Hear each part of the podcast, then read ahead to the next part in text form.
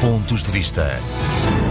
Festejámos no passado dia 25 de abril 47 anos de vida em democracia. Quase tantos como vivemos em ditadura, na certeza que a liberdade que conquistámos em 1974 irá durar infinitamente mais do que os tempos obscuros da repressão e da censura que durou quase meio século.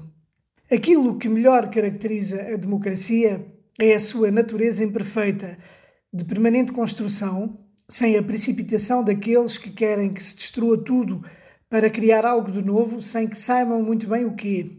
Sempre que isso aconteceu, gerou-se injustiça, perseguições e sofrimento, e seguramente uma situação bem pior do que havia antes. As ditaduras nunca foram amigas do povo. Sempre usaram o povo e se afirmaram contra ele. Portugal tem sabido superar sempre as suas crises, evoluir e adaptar-se aos tempos e às necessidades. Somos uma nação antiga, com uma grande história e um passado cosmopolita de que nos devemos orgulhar, mesmo que se possam apontar alguns pecados cometidos ao longo da história.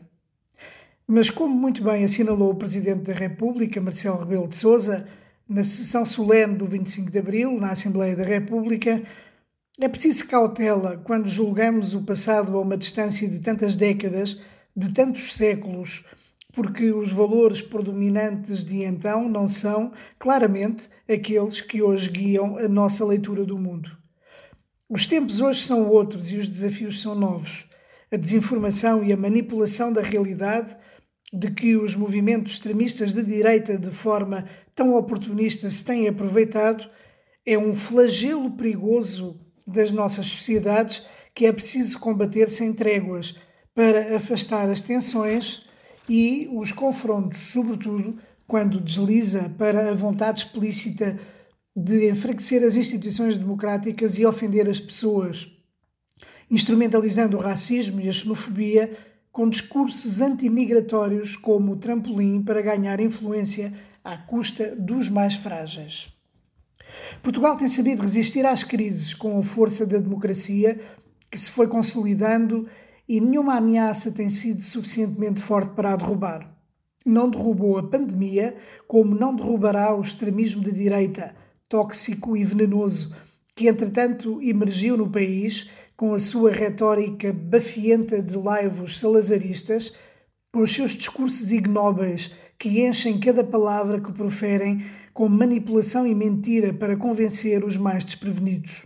Como antes se dizia, a reação não passará. E mais tarde ou mais cedo, muitos dos que agora aderem a esses movimentos acabarão por ver a ilusão porque estão, para que estão a ser arrastados. Não são bem-vindas, por isso, as ideias do antigo regime, nem o saudosismo fascista que envenenam a sociedade. Portugal evoluiu desde o 25 de abril de uma forma notável. É claro que haverá sempre muito por fazer, porque a democracia é um processo de permanente construção com o escrutínio dos cidadãos para afastar as tentações autoritárias e persecutórias. Longe estão os tempos do atraso de 1974 em que a mortalidade infantil levava quase 40% dos bebés e crianças, em que o acesso à saúde e à educação era só para alguns privilegiados, em que a imigração devastava o país, em que havia guerra colonial, em que a água e eletricidade falhavam constantemente, em que as estradas e os portos eram inexistentes, em que a pobreza e a ignorância marcavam o atraso do país. Nunca será demais lembrar o papel central do Parlamento e das instituições democráticas, da justiça no combate sempre inadiável à corrupção, do esforço para eliminar as desigualdades, da pobreza e da exclusão e do aumento muito rápido e robusto do salário mínimo e das reformas para os idosos, do acesso ao ensino superior, agora em linha com a média da União Europeia. Quem pode ignorar que em 74, em proporção, o salário mínimo estava em 17 euros e hoje está em 665, que o PIB per capita aumentou de 57 mil euros para perto de 200 mil euros, que as pensões médias aumentaram de 30 euros para 4.570, entre tantas outras coisas que foram fundamentais para melhorar a vida de todos. Tantas conquistas, Tantas conquistas que temos a obrigação de defender, todos, com sentido de justiça, sem cair nas tentações das respostas fáceis e nos cantos de sereia da extrema-direita que destroem o que Abril conquistou. Um abraço a todos. Pontos de Vista.